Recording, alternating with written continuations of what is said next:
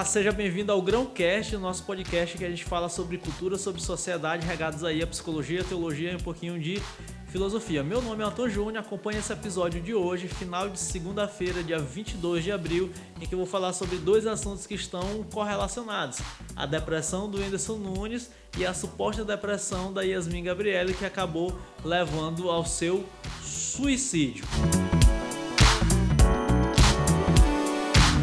Bom, um tempo atrás, o Whindersson Nunes tem, acho que semana passada, hoje são 22 de abril, tô gravando esse episódio, e acho que semana passada o Whindersson Nunes postou no Twitter em que ele estava sentindo ali uma tristeza, ele estava assim meio desanimado, né? É, ele queria compartilhar com os fãs dele o que estava acontecendo, mais do que só com, com a esposa, e ele acabou é, colocando ali que ele estava no, no, no suposto quadro depressivo, com depressão né? E, e, tudo mais. E aí a gente vai julgar, né? O nosso, nosso primeiro movimento é julgar o, Whindersson Nunes. Poxa, o Whindersson Nunes, um dos maiores canais é, do YouTube brasileiro, como é que esse cara pode estar com depressão, né? Aí rico, comprou jatinho, salvo engano, né? Tem ali um jatinho, não sei o que e tudo mais, mansão, muito dinheiro. Como é que uma pessoa dessa pode ter depressão, como é que ele pode estar com depressão, isso é frescura, não é frescura e tudo mais.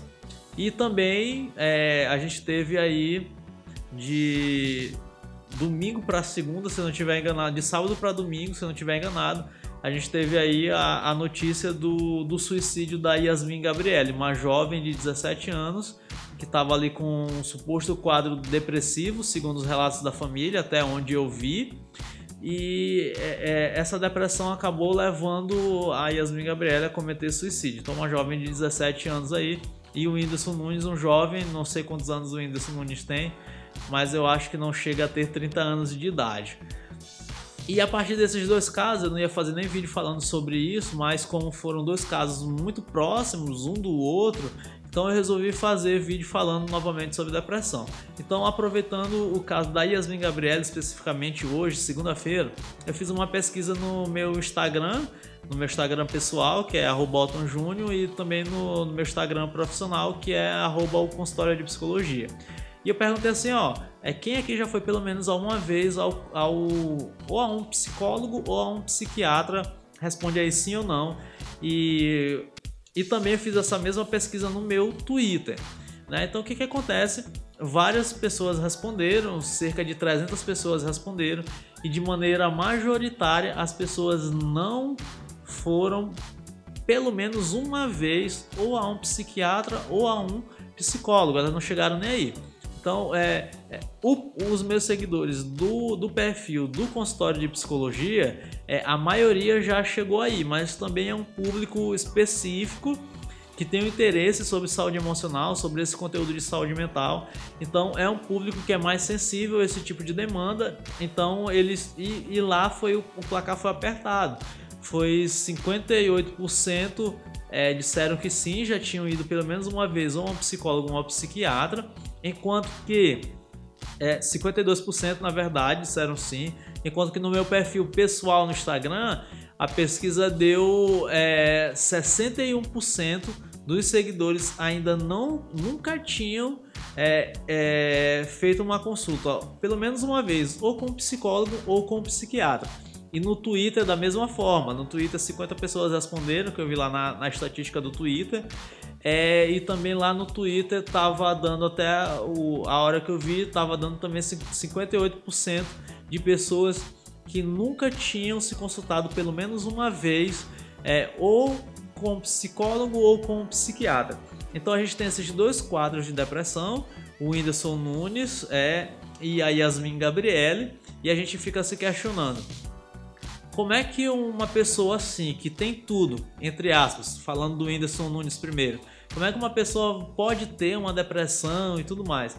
A primeira coisa é que a gente associa muito felicidade, estabilidade emocional a coisas materiais. A gente associa muito sucesso, realização a coisas materiais. O que a gente não percebe muitas vezes é que, por exemplo, no caso do Whindersson Nunes, ele está aí lutando há muito tempo, mas ele, de maneira recente e muito rápida, depois que ele estourou, o estilo de vida dele mudou completamente vocês forem parar para prestar atenção, até no comentário, nos comentários que ele coloca no Twitter, é dele conversando com a esposa dele, eles conversam muito pelo Twitter porque é um trabalhando para cá, o outro viajando para lá. Então é um estilo de vida que é se a pessoa não tiver o cuidado, o relacionamento, o casamento, por exemplo, é, é desgastado.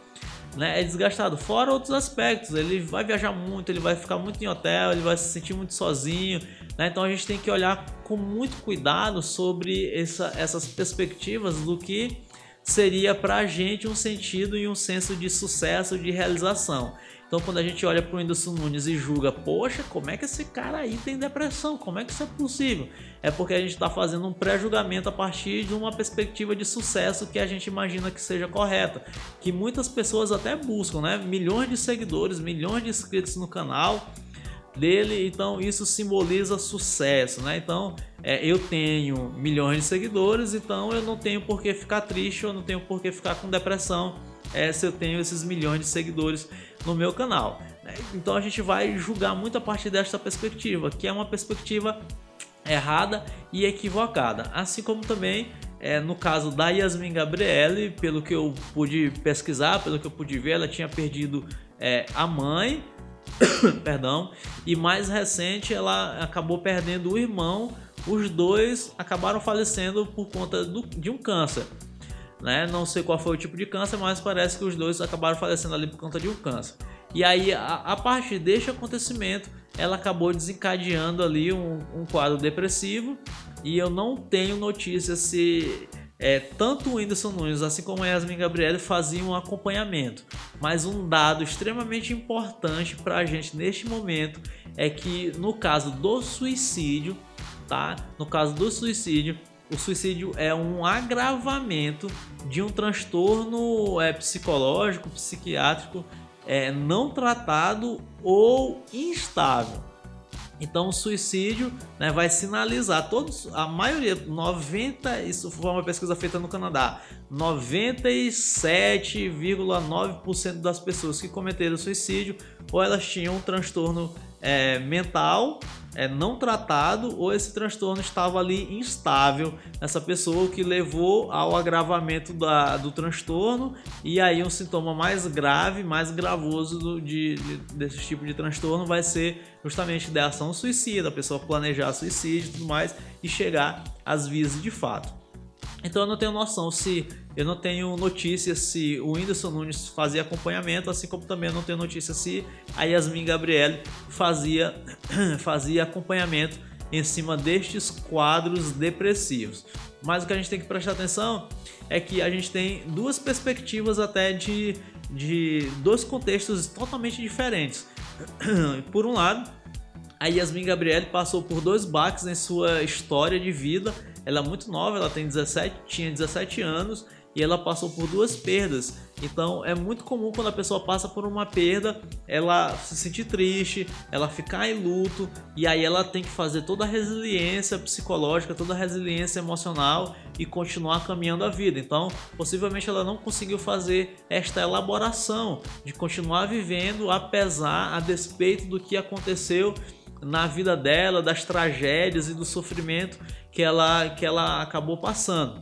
E por outro lado, a gente tem o Whindersson Nunes que, na minha concepção, naquilo que eu consigo perceber, é, mudou ali de, uma, de um estilo de vida totalmente diferente para um outro que, se a pessoa não conseguir administrar, esse estilo de vida estafa, sobrecarrega qualquer pessoa. Então, em ambos os casos, o que vale ressaltar é que todo quadro depressivo tem tratamento. Quando a gente, quando uma pessoa se encontra em um quadro depressivo, ela se encontra em depressão, com quadro depressivo, o que acontece? Se ela fizer o tratamento, seja psiquiátrico, mais psicológico, psicoterapêutico, então é, esta doença, a depressão, ela tem cura sim, ela pode ser redimida totalmente mente. Então fica o nosso alerta aí para este tipo de situação. Se você conhece alguém com quadro depressivo, se você tem depressão, saiba que depressão tem cura. Procure ajuda profissional. Por mais que seja muito difícil, às vezes a gente fica sem vontade quando uma pessoa ali tem, é, tem um quadro depressivo. Mas procure porque tem cura. É só tomar, é só entre aspas, né? Fazer o tratamento medicamentoso aliado ao tratamento da psicoterapia. Você fazendo esse tratamento, você terá a sua depressão redimida. Então fica o alerta, fica aí o, o, o, o meu lembrete para essa doença e para o tratamento que é super importante nesse caso para poder a gente não ter aí atitudes extremas como o suicídio, beleza? Abraços, valeu e acompanhe comigo aí os próximos episódios.